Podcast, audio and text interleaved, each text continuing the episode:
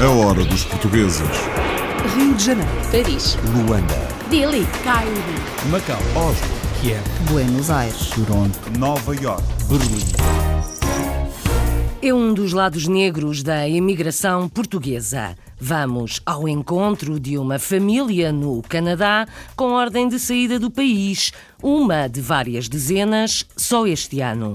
Queriam ficar. Eu consigo dar às minhas filhas não tudo o que elas pedem, mas o que elas precisam. Isso não há bem que pague o, estado de tranquilidade que nós sentimos em poder ir ao supermercado e trazer para casa, eu já digo só, a alimentação que é preciso. Porque eu em Portugal eu não tinha maneira de ter alimentação em casa. O testemunho durido de uma mãe portuguesa, a família tem ordem de deportação do Canadá. Levar livros portugueses a escolas em Goa, na Índia, é um projeto sobre rodas da Fundação Oriente. É de facto uma ideia fantástica, que é ter uma biblioteca que passa de escola para escola e que renova os estoques de livros nas escolas. Neste momento temos eh, quatro escolas. Uh, o ideal seria, obviamente, podermos estender este projeto às 24 escolas apoiadas pela Fundação Oriente. Uma biblioteca itinerante em Goa porque faltam livros portugueses para as escolas. Um convívio lusófono em Paris juntou recentemente escritores, músicos, poetas, pessoas das artes que elevam a cultura portuguesa. É de mobilizar toda a gente, não é? Mas claro que há uma atração um bocado mais, se calhar, ao nível dos artistas, que seja cantores, poetas, escritores. Eles é que são os nossos soldados e que nos ajudem a combater a, a, a, pronto, a promoção da, da nossa língua. Os artistas, soldados da cultura portuguesa em França. A cidade de Clarins, na Venezuela, já foi uma referência da cultura portuguesa no país e há quem insista em manter as tradições. A Fundação Luso-Venezuelana é uma espécie de redança daquelas festas que faziam meus pais, meus avós, e queríamos mantê-las vivas no tempo. Decidi, com um grupo de amigos portugueses, luso-descendentes, incluso venezuelanos, criar uma fundação para manter viva costume lusa aqui na zona. Tradições religiosas e festivas portuguesas na cidade venezuelana de Clarines. Teve um sabor agridoce este ano a festa de encerramento da Semana do Imigrante Português na Califórnia, em São Leandro. Foi a despedida da velha sede de uma organização portuguesa. Vamos ter futuro, que isto, isto nunca vai parar, porque isto é uma tradição da nossa, já dos nossos antigos antepassados, e portanto eu penso que, que isto vai continuar. Até breve, noutro local e com outro formato está em mudança a antiga União Portuguesa do Estado da Califórnia. This is the last call for the 12 o'clock British Airways flight VA412 to.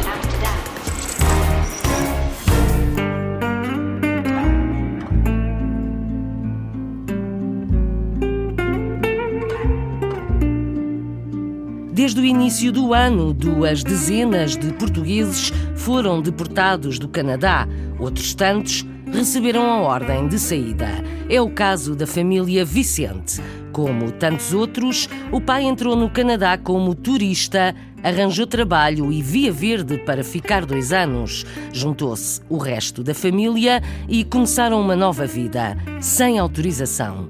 A ordem de deportação chegou e, mesmo com vários recursos, até ao momento não receberam boas notícias. Marieta, mulher de Luís, conta que não dava para continuar em Portugal, onde lhes faltava o mais essencial. Têm duas filhas e pedem compaixão ao governo canadiano. Relatos emotivos registados por Luís Medeiros para a Hora dos Portugueses. Luís Vicente chegou ao Canadá em 2012 como turista, mas na esperança de conseguir arranjar trabalho. Tinha garantidos o apoio de um familiar e casa onde permanecer. A situação laboral precária em Portugal fê-lo arriscar. Gostava que elas tivessem um futuro um bocadinho melhor que aquilo que eu vejo no meu. É isso que eu, que eu acho. Ele ficou sem trabalho e nós ficamos sem dinheiro. Se eu disser que eu passei fome, eu não estou a mentir por isso, porque eu não tinha dinheiro para ir comprar a comida que eu precisava. A minha filha pedia-me alguma coisa, na casa só tínhamos a Mariana e eu dizia: Eu não posso. Através de alguns conhecimentos, conseguiu arranjar trabalho no setor da carpintaria, mas para iniciar contrato teve de sair e entrar novamente no Canadá. Já com autorização laboral de dois anos, a mulher e a filha mais velha juntaram-se a ele. Quando expirou a validade do contrato de trabalho, a família Vicente já estava estabelecida e tinha até crescido. A pensar no futuro dos quatro, Luís fez um pedido de extensão do visto que lhe foi negado mas como possuía número de identificação fiscal, optou por permanecer em Toronto e abrir a empresa por conta própria. Assim, conseguiria manter-se no ativo com trabalhos adjudicados por outras empresas. Há tantas pessoas que estão aqui que não merecem cá estar porque não pagam nada a ninguém, andam a trabalhar cash e possivelmente conseguem faturar muito mais do que eu, uh, acho que eu merecia uma, uma, uma oportunidade de continuar a fazer os meus descontos, a dar um nível de vida razoável à minha família. Eu consigo dar às minhas filhas não tudo o que elas pedem, mas o que elas precisam. Isso não há, não há bem que pague o, o estado de tranquilidade que nós sentimos em poder ir ao supermercado e trazer para casa, eu já digo só, a alimentação que é preciso. Porque eu em Portugal eu não tinha maneira de ter a alimentação em casa. O casal pediu apoio a especialistas de imigração, efetuando mais uma candidatura, desta vez através de um programa de acesso a trabalhadores qualificados que também não foi aceite. A vontade de ficar levou-os a tentar todas as opções junto do Ministério Canadiano da Imigração, mas já receberam ordem de exclusão e terão de abandonar o país até 6 de julho. Supostamente a imigração só nos dá até três semanas para deixar, para sairmos do país. Neste caso, nós apelámos e pedimos a eles para nos deixarem que as meninas pelo menos terminassem o ano escolar este ano. Eles autorizaram essa extensão. A família Vicente está entre os 22 portugueses que este ano já receberam ordem para abandonar o Canadá, segundo dados da Agência dos Serviços de Fronteiras. Além disso, até final de fevereiro, outros 21 portugueses já tinham sido excluídos ou deportados, um número superior a 2018. Luís e Marieta ainda vão entrar com uma candidatura de compaixão humanitária, visto terem fixado raízes no país e terem uma filha nascida no Canadá. Nós temos divulgado o assunto na comunicação social, mas neste momento nós também vamos voltar a colocar um humanitário compaixão, porque neste momento é, o único, é a única maneira que nós temos de apelar ao governo e apelar aos sentimentos e à compaixão do nosso governo canadiano para que nos deixe ficar neste país e continuar a trabalhar. E é uma sensação muito frustrante a gente ter tudo o que nós precisamos e de repente deixamos não, não temos nada. Marieta Chainho, com marido e duas filhas, são exemplo entre muitos ilegais no Canadá, como nos Estados Unidos. Há portugueses que chegam como turistas à América do Norte e vão ficando para além do tempo em que têm autorização. A hora dos portugueses. Viramos a página.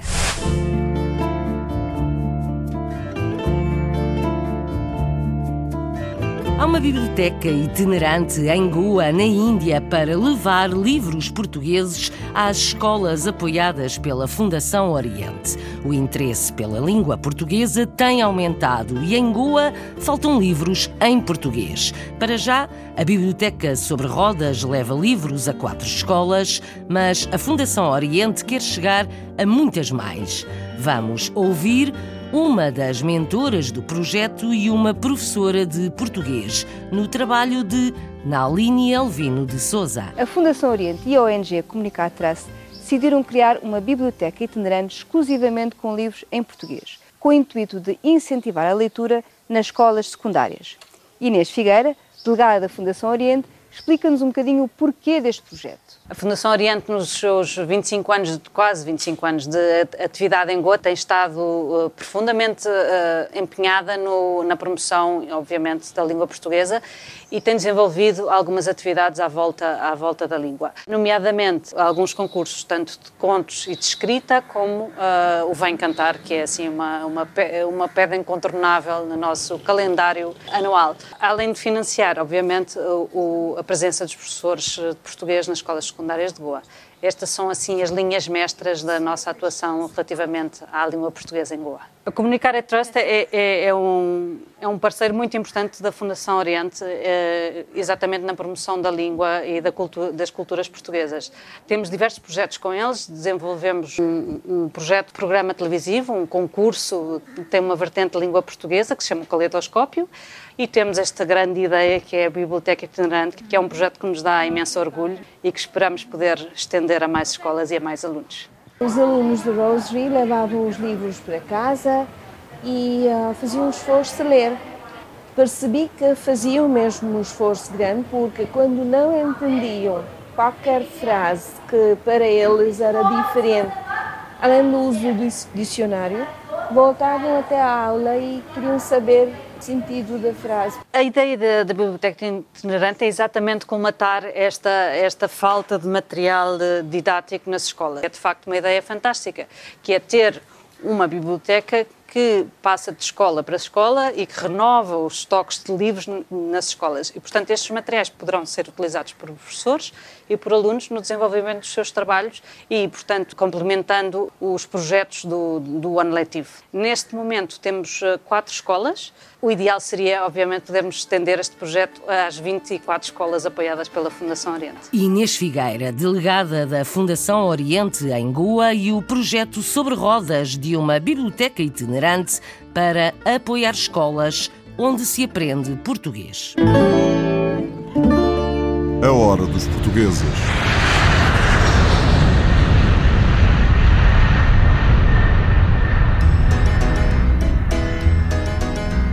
Aterramos em Paris, no bairro latino, o Quartier Latin, considerado um bairro intelectual. Entramos numa sala cheia e espreitamos o convívio lusófono para artistas, escritores, músicos, soldados da cultura portuguesa, como lhes chama Bruno Heitor. É um dos organizadores do encontro e filho de João Heitor, antigo livreiro e editor. Vamos ouvi-los falar, tal como um professor escritor e um músico a cantar em mirandês, em Paris. Tudo na reportagem de Carlos Pereira. Estamos no Café Louise no Quartier Latin, em Paris. Este é um encontro literário e artístico organizado pela Associação Convívio Lusófono, uma associação presidida por João Heitor, livreiro e editor. João Heitor é uma personalidade na comunidade portuguesa de França e defende com fervor a literatura e o livro. É, é, portanto, o objetivo à volta do livro, 100% essencial, eu sou livreiro editor, à volta do livro, havia aqui na sala jovens das grandes escolas de arte, como a École de Bulle, grandes fotógrafos que eram por aí um bocadinho perdidos numa maneira de falar. A motivação é, é, é mobilizar uh, uh, toda a gente, não é? Mas claro que há uma atração um bocado mais, se calhar, ao nível dos artistas, que seja cantores, poetas, uh, escritores. Uh, e, e, é o nosso mundo, mais ou menos. Eles é que são os nossos soldados e que nos ajudem a combater a, a, a, pronto, a promoção da, da, nossa língua. Juntamente com o meu filho tem sido o grande obreiro porque eu queria largar tudo e ele disse: Papá, não me podes largar porque eu sou bicultural. Eu tenho duas línguas, tenho duas culturas. Foste tu e a mãe que me empurraram e agora tu não podes fugir. Claro, os anos vão passando, o cansaço, eh, as doenças e tudo isso, mas, uh, Carlos, o meu sonho era continuar um lusofoli com outra dimensão. Um centro cultural, uma, uma, uma fundação, uma cooperativa onde o livro, a arte, a música se possa conjugar. Neste encontro foi apresentado o livro Sobre Outra Coisa Ainda, de Fernando Carmino Marques. Fernando Marques morou em Paris entre 1982 e 2003. Cantou Gil Vicente, Foi professor na Sorbonne antes de regressar a Portugal, onde é professor no Instituto Politécnico da Guarda. Fiquei bem impressionado com o livro e marco, porque eu não sou crítico literário, sou leitor, não sou crítico literário, tenho um lado de, de, de sociólogo e eu disse este livro marca uma etapa no conto, na história, nas histórias contemporâneas de, de, de Portugal. São contos fantásticos, digamos que podemos até hum, chamar de realismo mágico, e que têm, embora sempre partindo de situações reais, por assim dizer, mas que se transformam em algo sobre outra coisa ainda, que é, porque a vida para mim é sempre sobre outra coisa ainda. E a razão do, do subtítulo do livro é esse. É. Durante a tarde foram lidos textos portugueses e houve música. José Bernardino cantou a Pedra Filosofal com os presentes e o artista show, radicado em Paris, cantou um tema em mirandês. Las Ribas tem-me vida, culpo-me como o mundo. Quem conhece cada bem não são segredos profundos. Quem conhece cada bem não são segredos profundos. Tenho um interesse muito grande pela cultura portuguesa e por acaso uh, vir cá era também encontrar gente que tenha esse interesse na vida, uh, branche cultural e uh, literário, e era para mim um, uma maneira de encontrar gente uh, com o mesmo sentido de, de, interesse que eu. É importante manter vivo a, a presença da cultura portuguesa aqui em França e acho que Uh, há sempre pessoas aqui que têm feito um trabalho que às vezes não é reconhecido de manter uma cultura, porque se não formos nós, ninguém o faz por nós e, portanto, acho que isso é, é fundamental. Estarei sempre disponível, eh, nem que seja amanhã, voltarei outra vez. Este foi o primeiro encontro desta nova série de encontros do Convívio Lusófono. Mas João Heitor já prometeu organizar mais encontros como este a partir dos próximos meses. Estão prometidos mais convívios lusófonos na capital francesa. Próximo destino é a Venezuela.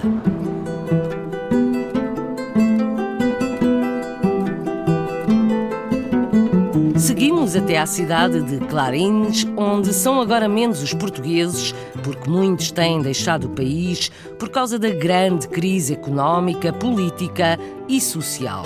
Os que ficam não baixam os braços. Clarines já foi uma referência da cultura portuguesa na Venezuela e alguns insistem em manter as tradições e celebrar datas festivas e religiosas. Na reportagem da Hora dos Portugueses, começamos por ouvir o cônsul Rui Pereira, depois Jani Moreira, do Instituto Português da Cultura, Leonel de Souza, da Câmara de Comércio e Construção e ainda João Abel Gonçalves, da Fundação Luso-Venezuelana de Clarines. Filipe Gouveia é o jornalista que conta a história. No passado, Clarinas era um ponto de referência multicultural. Hoje, a comunidade lusa local está reduzida a quase três centenas devido à imigração dos últimos anos. No entanto, continua empenhada em manter e promover as tradições e os valores culturais portugueses. Clarín é uma cidade que pertenece ao nosso estado Anzoátegui. Realmente son pocos, a mayoría son comerciantes y bueno, dedicados a la vida diaria de Clarines y muchos de estos dedicados a la parte cultural. No comparamos nunca con Caracas, que es la capital, donde nuestra comunidad portuguesa realmente es bastante fuerte. Clarines tem se convertido num polo eh, cultural de união de culturas entre Portugal e Venezuela. Temos feito um trabalho significativo ao longo de muitos anos e temos conseguido que Clarins seja esse polo da cultura luso-venezuelana.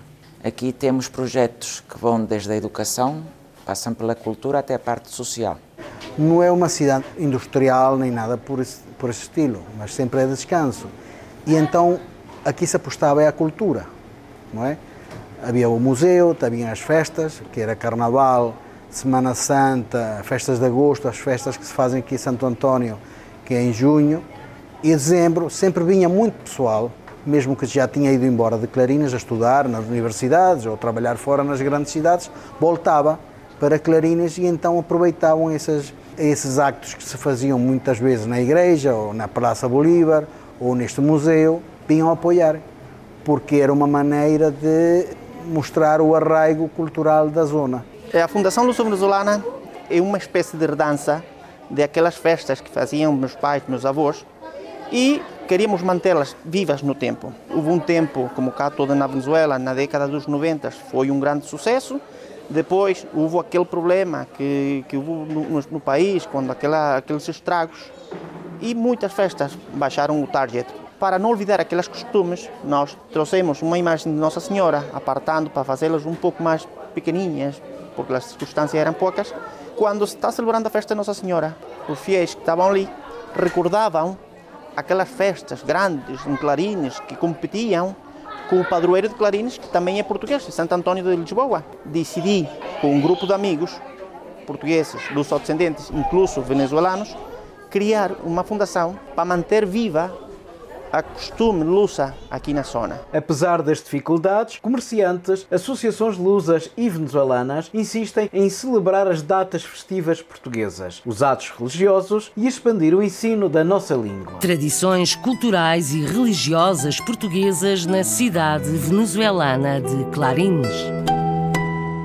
É hora dos portugueses.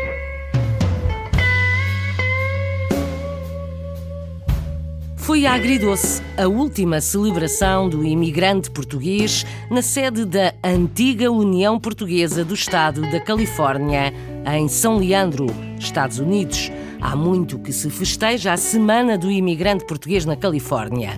Há muito que alguns eventos juntavam portugueses na sede da antiga União Portuguesa.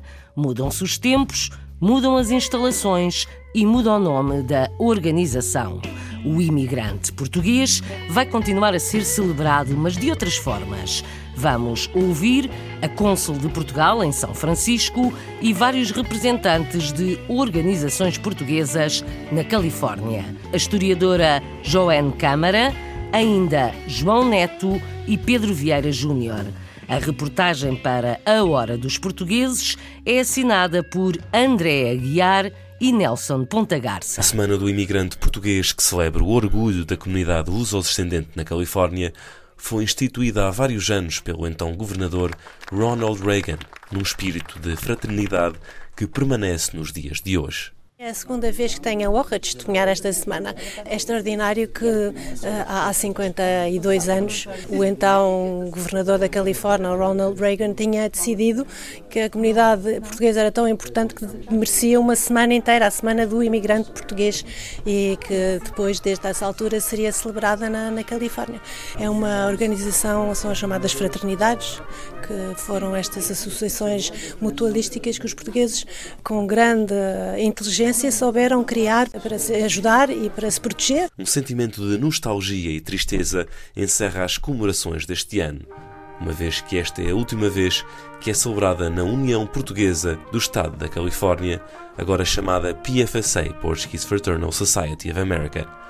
É composto de IDS, Irmandade do Divino Espírito Santo, de UPEC, no edifício que estamos hoje, que está aqui desde 1880 e hoje é despedida, UPPC, União Portuguesa Protetora do Estado da Califórnia, e da SS, Sociedade do Espírito Santo. Hoje temos um pouco tristes, muito tristes, porque é a despedida, é a finalidade de celebrar um imigrante português aqui neste edifício.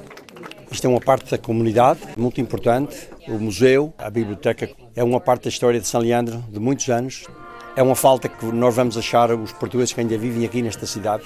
Eu sou dos sócios mais antigos ali do nosso Conselho da cidade de Newark. Sou, portanto, do Conselho de Newark, mas uh, agora represento os Conselhos todos do Estado da Califórnia. O futuro, vamos ter futuro, isto, isto nunca vai parar porque isto é uma tradição da nossa, já dos nossos antigos antepassados, e portanto eu penso que, que isto vai continuar.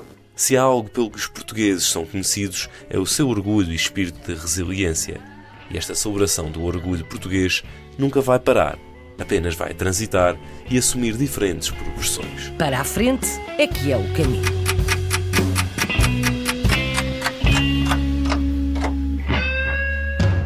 A semana do imigrante português na Califórnia, no final desta viagem, que passou por Clarins, na Venezuela, e por um convívio lusófono em Paris. Espreitámos uma biblioteca itinerante em português, na Goa, Indiana, e conhecemos a história triste de uma família portuguesa com ordem de saída do Canadá. A Hora dos Portugueses, com sonoplastia de Paulo Cavaco, edição e apresentação de Isabel Gaspar Dias. A Hora dos Portugueses. Rio de Janeiro. Paris. Luanda. Delhi. Cairo. Macau. Oslo. Kiev. Buenos Aires. Toronto. Nova York. Berlim.